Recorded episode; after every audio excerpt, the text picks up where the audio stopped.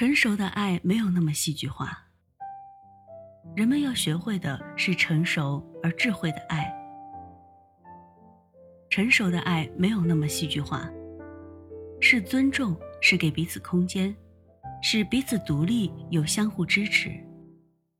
他们绝对不会过度付出，让自己在关系里透支，会温柔而坚定地表达自己的界限，同时也会在对方真正需要的时候。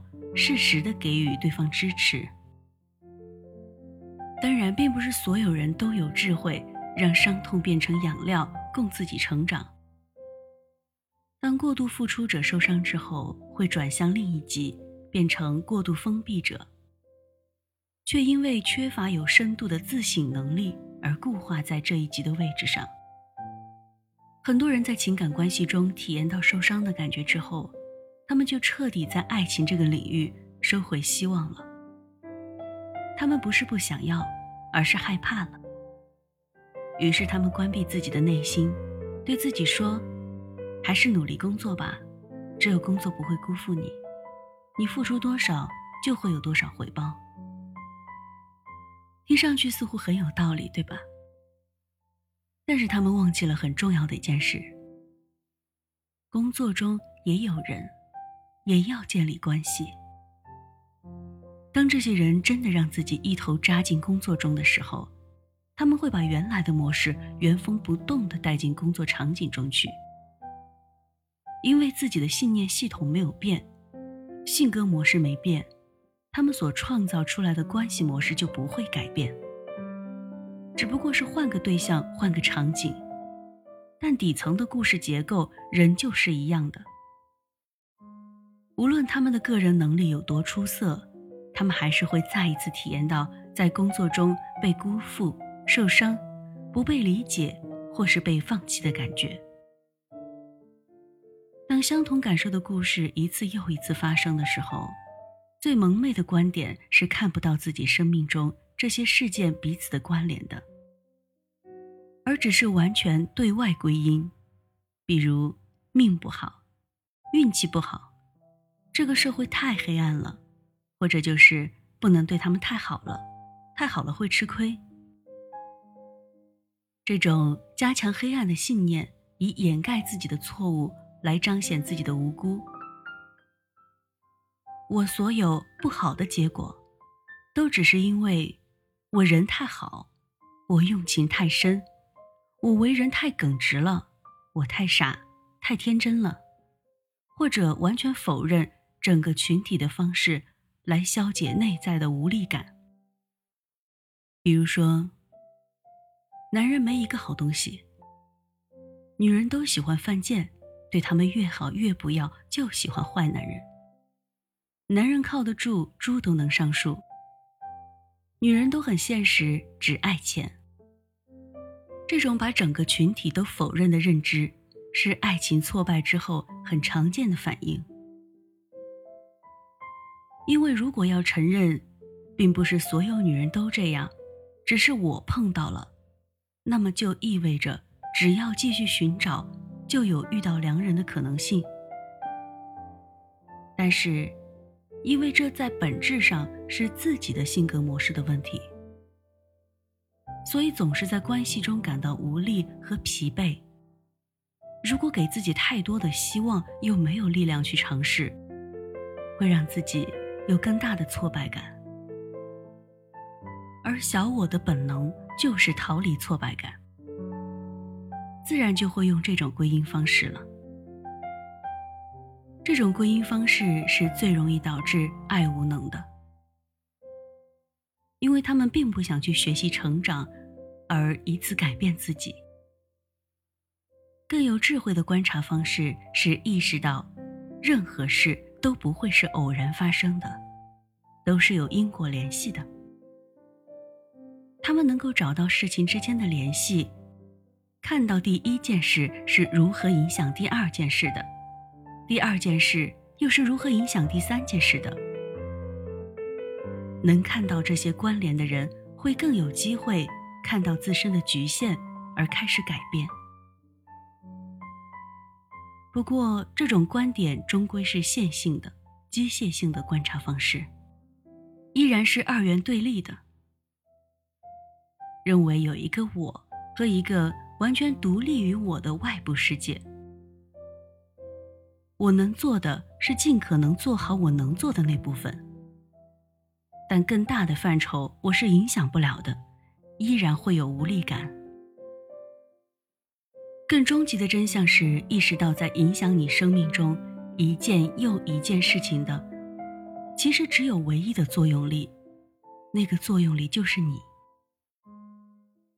每件事都有你在场，你都在把你内在的意识背景投射在你的外部事件中，影响他们运作的轨迹。你自己的意识框架如果没有发生改变。外部的事件就不会有本质上的变化。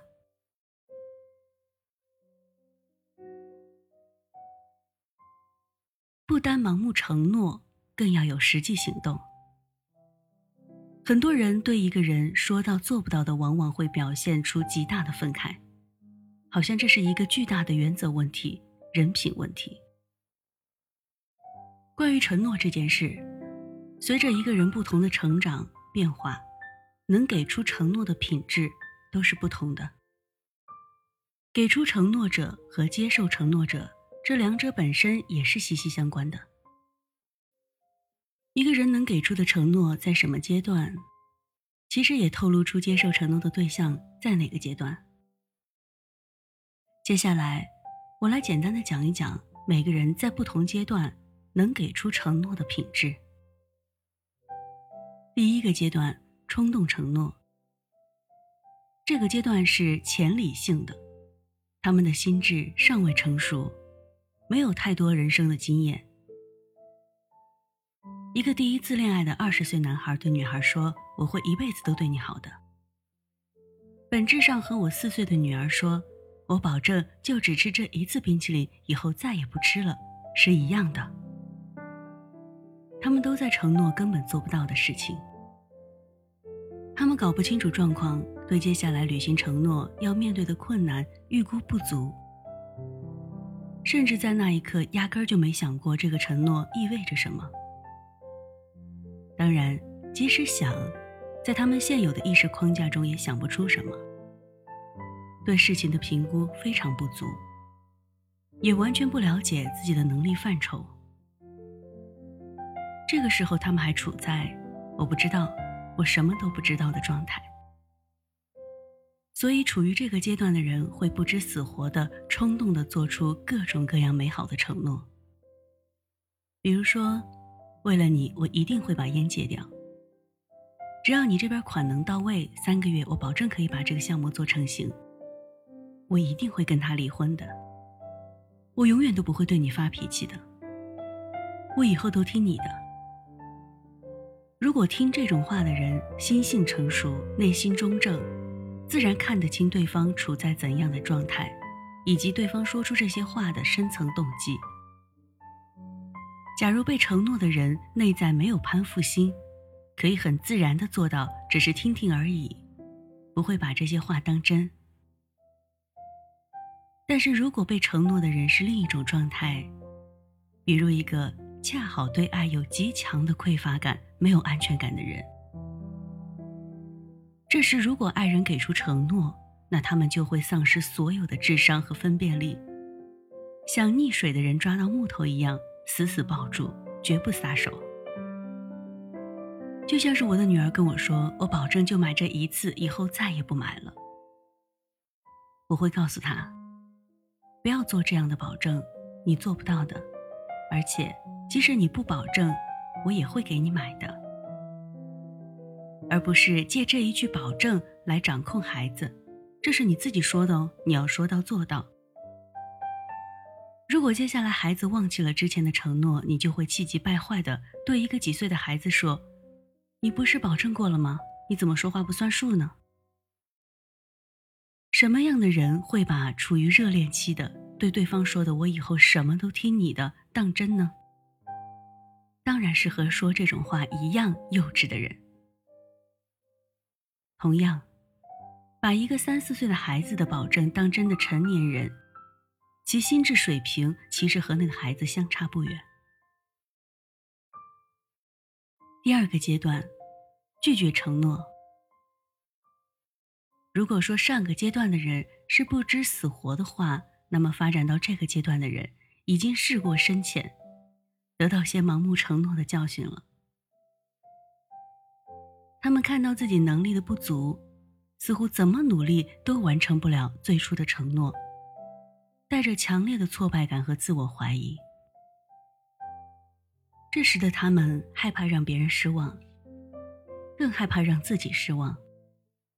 再也不相信爱了。现在要的不多，找个人过日子就行。现在已经爱不动了，等等。那些在亲密关系里了无生气、瞻前顾后的人，都在这个阶段。虽然相比上个阶段的激情活力，这时他们算是认怂了。他们看到了太多的世事无常，年轻的时候对生命的态度是不犀利的。做任何事情常常都用力过猛，然而这种使出全力之后依然体验到的失控感，才是最让人挫败的。他们已经受够了让别人失望，更受够了让自己失望。而不失望最安全的策略就是不给出希望，也包括不给自己希望。他们不再盲目崇拜自己的力量，而开始对未来的不确定性心生敬畏。不过，显然畏的成分要远远大于敬。尊敬会带来动力，会让人向往，并与之学习，就如同对自己心中的榜样一般，去靠近、去探索，甚至去超越。而畏惧带来的反应则只是退避三舍。他们会在这种过分谨慎的状态中持续的收缩自己，这种收缩。会往两个极端发展：玩世不恭或者暮气沉沉。第一种看上去是放纵，但实际上是用物质或者感官的快感来抵御没有希望或信仰所带来的虚无感。第二种是活得小心翼翼、按部就班，不敢越雷池一步，成为实用主义者。最大的副作用就是全身上下会散发着无趣、乏味的腐朽味道。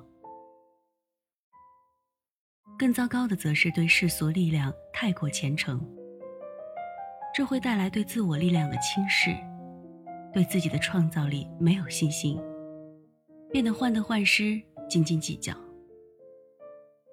而且，通常这两种极端特质会发生在同一个人身上。他们变得习惯妥协、油滑、麻木，且善于自我找平。相比上个阶段的冲动和盲目，发展到这个阶段可以说是一种成长，是一种对回应世界态度的新的探索。从一级到另一级的尝试很重要，但同时在任何两级里是不可能有答案的。寻找答案需要经历这个过程。最后再整合并超越这两极。很可惜的是，很多人没有继续成长，而是停留在了这个阶段。第三阶段，理智承诺。上个阶段的死气沉沉来到这个阶段，过去经验带来的不仅是教训，我们还找回了力量，所以有激情和勇气往关系里深入更多。而且，和最初的冲动无知不同，这个时候我们对自己有更清晰的认知，可以做到有所为有所不为，也不会为了讨好他人或者获得某些短期利益而去冲动的许诺些什么。处于这个阶段的人，不会轻易的被诱惑，也不会用美好的承诺去诱惑别人。看清楚了人性，看清楚了他人和自己。还能继续前进，来到这个阶段的人，会谨慎地评估自己和情景，给出适当的承诺。处于这个阶段的人，会让人感觉很可靠、很踏实，也有一定的行动力。但如果不继续成长或者自我扩张，有可能变得有些僵化和安于现状。第四个阶段是超越承诺，而只有极少数的人可以来到这里。他们不在任何关系里或者事物上有很强的功利心，允许事情往任何方向发展，所以不需要去决定或者承诺什么，但是同时又保持着强大的行动力。他们如同水一般，顺遂沉浮、舒展的流动。他们依然对世界充满热情。而且愿意通过不断的成长和学习发展自己的力量。他们不会不知深浅的盲目承诺，也不会局限于信守承诺，惴惴不安的不敢轻易的做出承诺。他们敢于大刀阔斧的去行动，在行动的过程中去触碰自己的边界，不断扩展自己。在《行动瑜伽》这本书有这样一段话，很好的描述了这样的状态。他既能在最为寂静和孤独中发现最为强烈的行动，也能够在最为强烈的行动中发现沙漠般的寂静和孤独。他已经掌握了克制的秘密，已经控制住了自己。他可以穿行于现代都市。交通繁忙的街道，而他的心灵却平静的如同他隐居于洞穴，没有任何声响可以触及那里。他在任何时候都处于强烈的行动之中。